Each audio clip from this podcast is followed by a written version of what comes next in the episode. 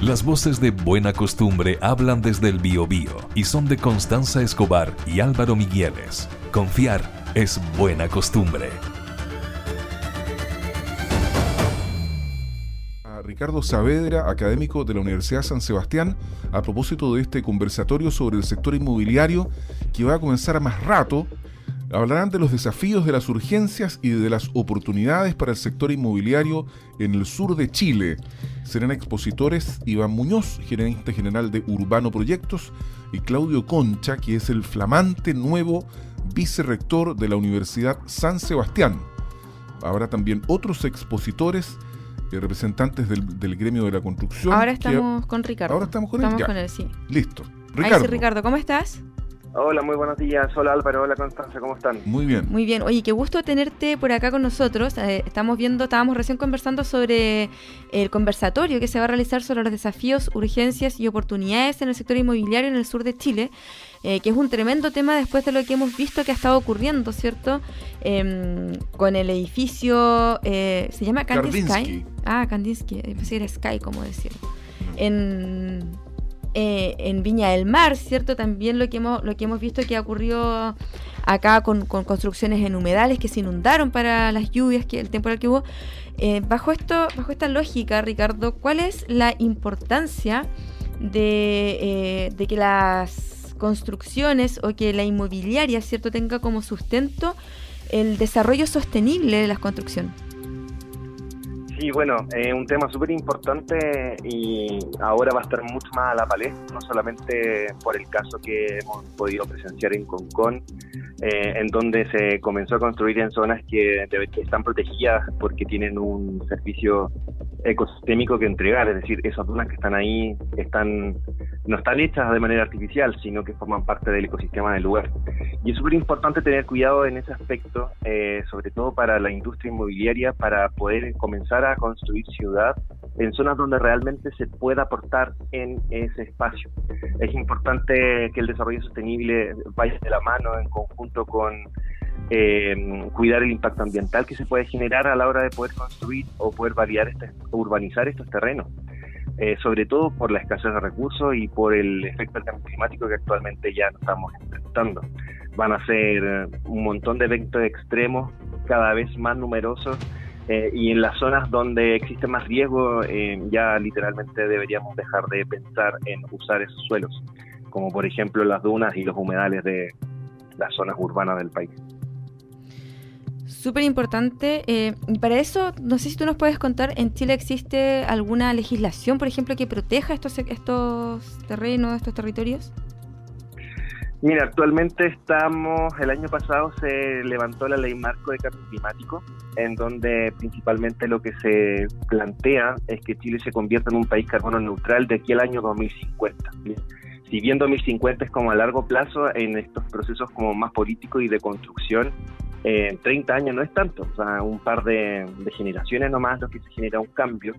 Y lo que se plantea es súper importante, es decir, lo que se marca ahora es que tenemos que cambiar la forma en cómo nosotros creamos nuestra sociedad, que tiene que ver con la quema de combustibles fósiles, e integrar la gestión ambiental como una política de Estado.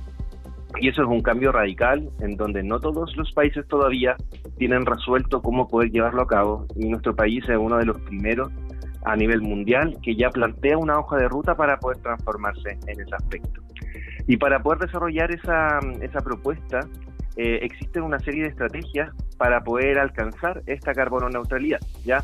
Es importante recalcar que no es que dejemos de emitir eh, emisiones de CO2 en su totalidad, pero en nuestro país tenemos la ventaja de que tenemos muchos bosques que permiten capturar CO2 presentes en la atmósfera.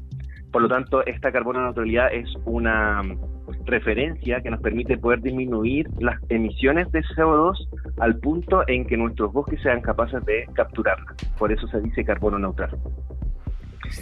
Y de estrategias importantes, por ejemplo, la electromovilidad, la educación, eh, edificación sostenible, el tema de las eh, eliminaciones de las centrales de carbón que actualmente se encuentran en curso y diferentes planes, por ejemplo, relacionados con hidrógeno verde, que es una de las nuevas industrias que van a surgir en estos próximos años en nuestro país. Oye Ricardo, y acá en la, en la región, lo que tú has podido ver, ¿cierto? ¿Existen, por ejemplo, proyectos eh, que sean innovadores en términos de construcciones sustentables medioambientalmente? Sí, lo que se plantea en la academia y con algunas empresas es eh, comenzar a hacer construcciones, por ejemplo, de viviendas sociales de manera industrializada, sobre todo utilizando nuevos materiales a la hora de poder construir, ya que eh, la construcción con hormigón armado es súper, súper contaminante, deja un montón de residuos. Eh, lo que se plantea es volver un poco a la madera, para que ya la construcción en madera hace que la huella de carbono que se genera al poder construir una casa una vivienda sea menor. Sumando y restando, obviamente sería mucho mayor, mucho mejor para nuestra sociedad que comencemos a construir con materiales que pueden emitir o puedan capturar carbono y que los puedan almacenar. Súper interesante. Oye, eh, Ricardo, yo estaba mirando ahora acá en, en la página, ¿cierto? De, bueno, tu currículum un poquito. Tú eres doctor en procesos minerales de la Universidad de Antofagasta y además doctor internacional en Ingeniería Química Ambiental de la Universidad de Valladolid, España. Eh, tienes un, currículum súper amplio y además, ¿cierto? También estuviste encargado del proyecto FIC de transformación digital integrada de la APR de la región del Biobío. ¿Nos puedes contar un poquito la experiencia de eso? Porque también los APR para las zonas rurales que, que nos escuchan. Agua potable rural. Agua potable rural son súper importantes, ¿cierto? ¿Qué tal fue esta experiencia y el trabajo con la comunidad rural de, de la región del Biobío? Eh, bueno, para mí personalmente fue ha sido un honor poder liderar este trabajo eh, que me ha permitido poder tener una vinculación mucho más importante con las comunidades rurales, eh, considerando que siempre se han visto ellos mismos como ciudadanos de segunda clase, se podría decir, donde se sienten un poquito apartados dentro de la, de la sociedad. Eh, y obviamente que este proyecto vino a contribuir con un granito de arena eh, para poder ayudarlos, ir en ayuda de ellos, poder verlos eh, mutuamente, porque muchas veces uno en la academia se queda encerrado en su oficina y como que teóricamente puede entender todo, pero cuando uno va a, ensuciarse los pies, como se dice, en realidad las cosas no funcionan así. Y dentro del trabajo que nosotros hicimos fue asesoría a las distintas directivas eh, hicimos un diplomado en la universidad y el día viernes de esta semana vamos a hacer la ceremonia de cierre, donde de todas las directivas que participaron vamos a titular a 89 directivas, lo cual es un número súper amplio y estamos súper contentos considerando el interés, considerando las ganas de participar y el interés por aprender, que eso eh, es súper llamativo. en un principio nosotros pensábamos que que podía ser más complicado, considerando la falta de acceso a Internet, considerando que en algunos casos de manera eh, la, la educación es distinta dentro de, ellos, y hay personas que quizá no han terminado el colegio, pero eh, han sido súper responsables y yo me saco el sombrero por ello. Oye, muchas gracias Ricardo. Y yo ahora voy a retomar de nuevo el tema inicial, ¿cierto? Hablando un poquito de los desafíos de la industria inmobiliaria y también de las responsabilidades que hay al respecto, porque hemos visto que efectivamente hay muchas construcciones o muchos edificios eh, que, eh, que, son carísimos, que la gente paga cifras no menores. Por ejemplo, Kandinsky costaba 520 millones de pesos el departamento. Claro. Escuchen, auditores, gastos comunes entre 300 y 450 mil pesos mensuales contribuciones 260 lucas trimestrales. O, sea, imagínate, o sea, es una brutalidad de plata. un desembolsar, ¿cierto? No menor para las personas que vivían. 14.500 el departamento. Que vivían en, eso, en esos departamentos. Por lo tanto, hay responsabilidades súper importantes con la comunidad, con las personas que creen en estos proyectos o que están pagando, de, no sé, plusvalía o, lo que sea. Y finalmente eh, ocurren eventos como este socavón que deja el edificio inhabitable entonces, ¿cuáles son las responsabilidades y los desafíos que tiene que tener eh, la industria inmobiliaria hoy en día?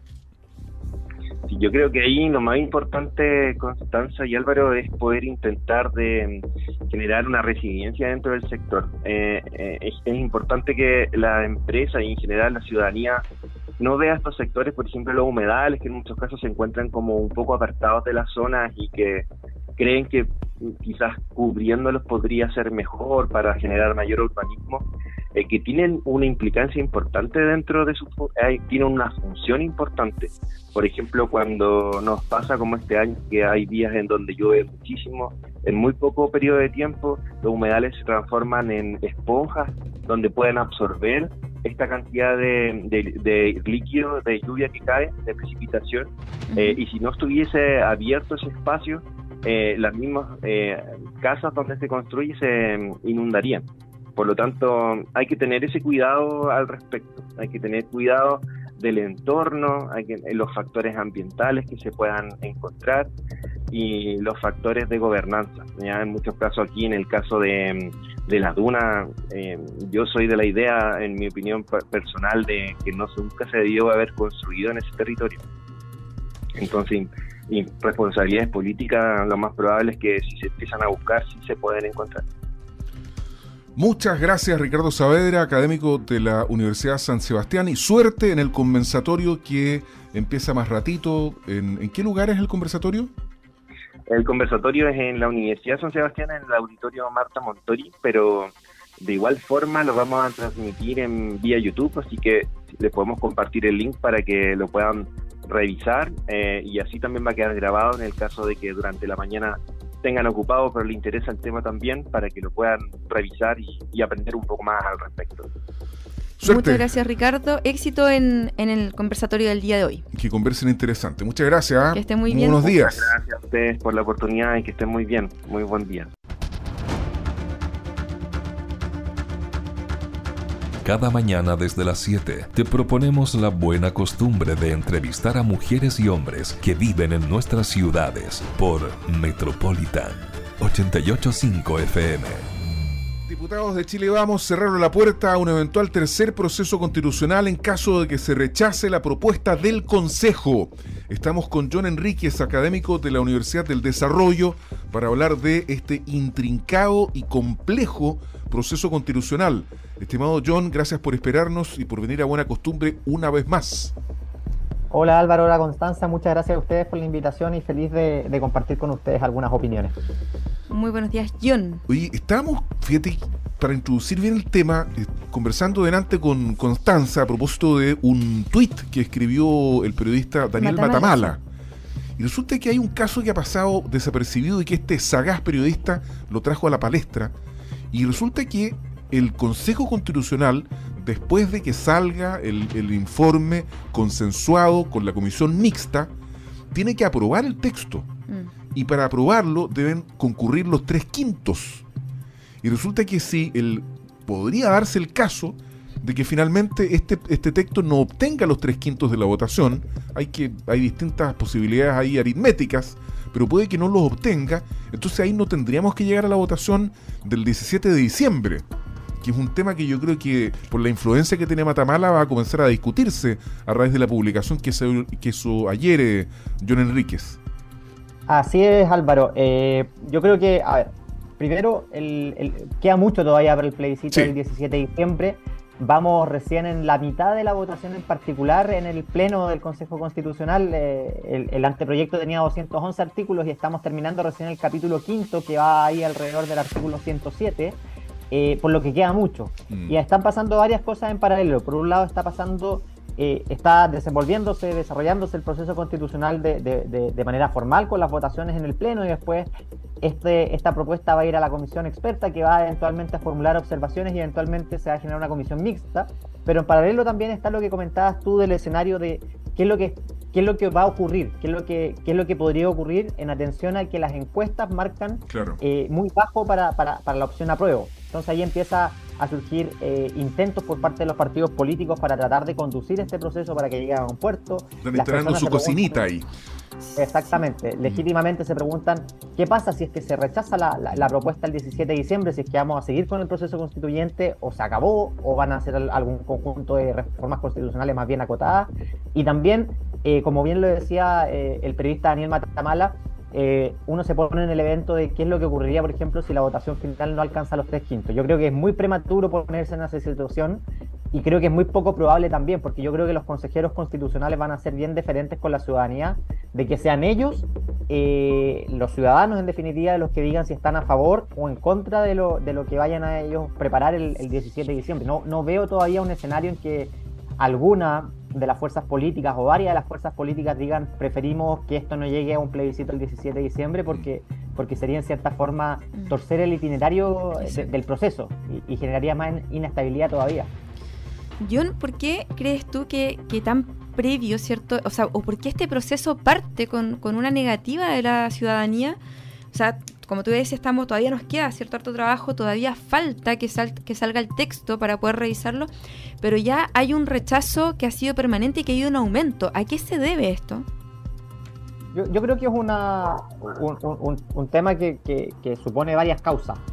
El primero es el cansancio constitucional. La, la, gente naturalmente se va agotando a esta discusión que muchas veces es excesivamente abstracta o técnica o en temas demasiado ideológicos, eh, donde ya la ciudadanía se da cuenta que que la constitución no es una varita mágica, sino que eh, sienta las bases para poder implementar políticas públicas posteriores y distribuir el poder.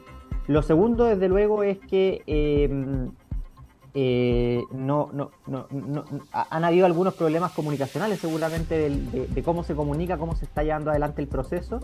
Y también creo que un elemento muy importante a considerar es que em, hay un descrédito de, la clase política en su conjunto. Uno ve las cifras de aprobación del Congreso Nacional y son peores todavía que las del Consejo Constitucional y, ve, las típicas encuestas de evaluación de, las autoridades o, de las instituciones donde consistentemente la política causa desconfianza. Entonces, eh, eh, no es simplemente eh, convencer a, los que usualmente votan por uno, sino que también hay que convencer al resto y, muchas veces esos que siempre votan por uno u otro sector también están parten desde la desconfianza. Entonces es un desafío mayor y que independiente de cómo se hayan distribuido las fuerzas en este Consejo Constitucional, seguramente se hubiese dado en todos los casos.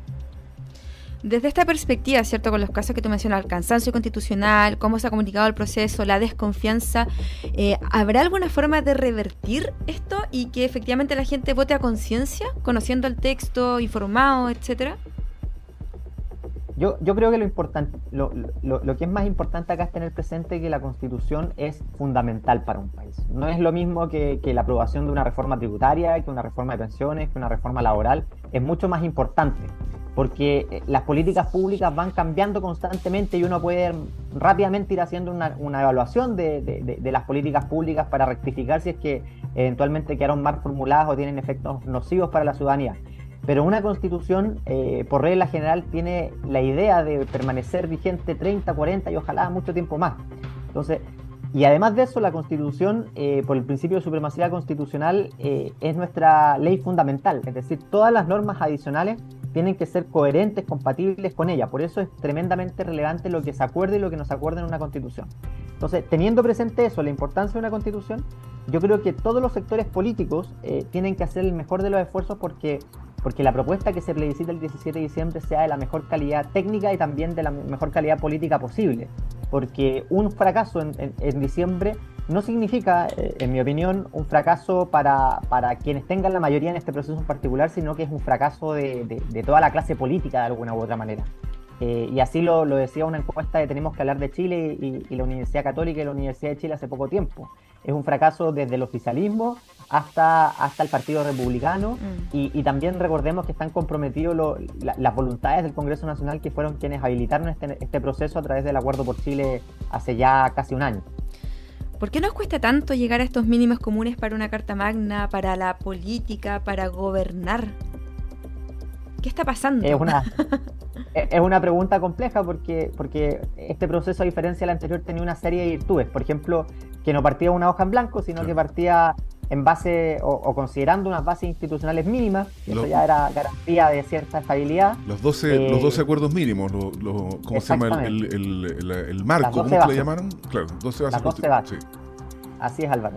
Además, en vez de tener 150, teníamos solo 50 consejeros, por lo tanto, mientras menor sea el número, más fácil debe ser eh, ponerse de acuerdo. Eh, ponerse de acuerdo.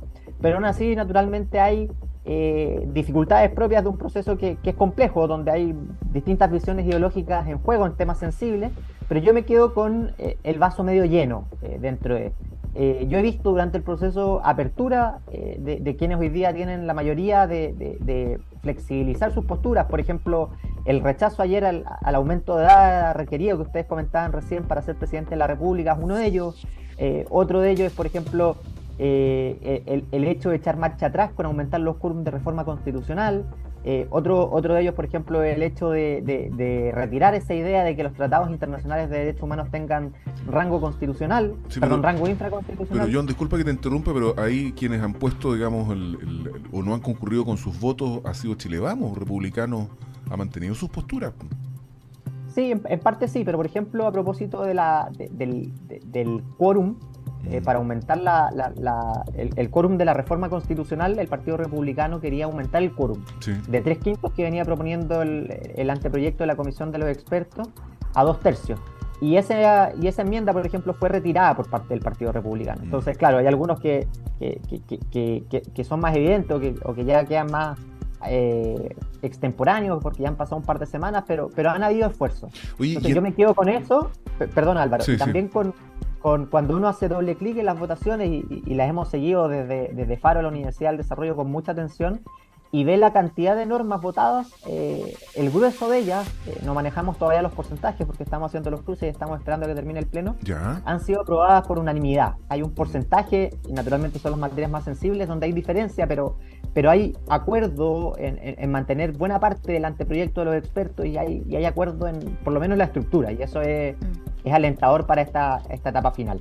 Oye, una pregunta relativamente compleja también. ¿Cuál crees tú que es la como el kit del asunto? Digamos, ¿dónde está probablemente la, mayor diferencia eh, que finalmente será la que incline la balanza hacia uno y otro lado? Porque en el proceso anterior eh, se, se estableció con o sin verdad, eso lo verá cada persona, digamos, de que todo esto fue una chacota de la tía Pikachu, del, del consejero votando en la ducha, de la eliminación del himno nacional, en fin, y una serie de cosas, algunas ciertas, otras no.